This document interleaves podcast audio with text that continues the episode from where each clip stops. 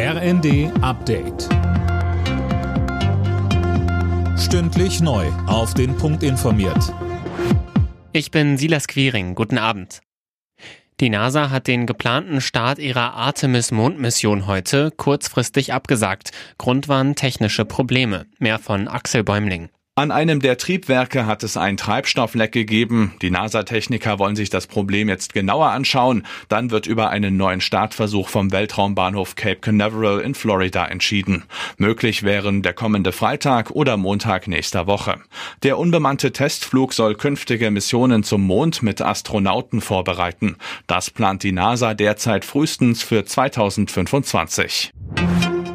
Das 9-Euro-Ticket ist ein voller Erfolg gewesen, so die Bilanz des Verbands der deutschen Verkehrsunternehmen. Viele Menschen seien auf Bus und Bahn umgestiegen. Eine von zehn Fahrten wäre sonst mit dem Auto gemacht worden, so der Verband. Er fordert, über eine Fortsetzung nachzudenken. Insgesamt wurden bundesweit rund 52 Millionen der Tickets verkauft. Weitere 10 Millionen sind an Abokunden gegangen. Durch eine Reform des europäischen Strommarkts will EU-Kommissionspräsidentin von der Leyen die Strompreise senken. Die Kommission arbeite bereits an Sofortmaßnahmen.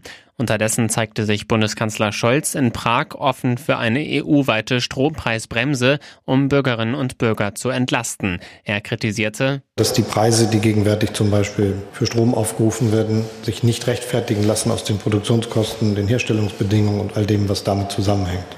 Und deshalb ist es notwendig, dass wir strukturelle Veränderungen vornehmen, die dazu beitragen, dass die Preise zügig wieder sinken.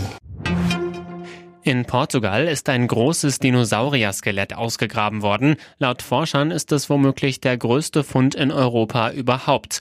Allein eine Rippe ist drei Meter lang. Es handelt sich um einen Brachiosaurier. Die Langhälse gehören zu den größten Tieren, die jemals gelebt haben. Alle Nachrichten auf rnd.de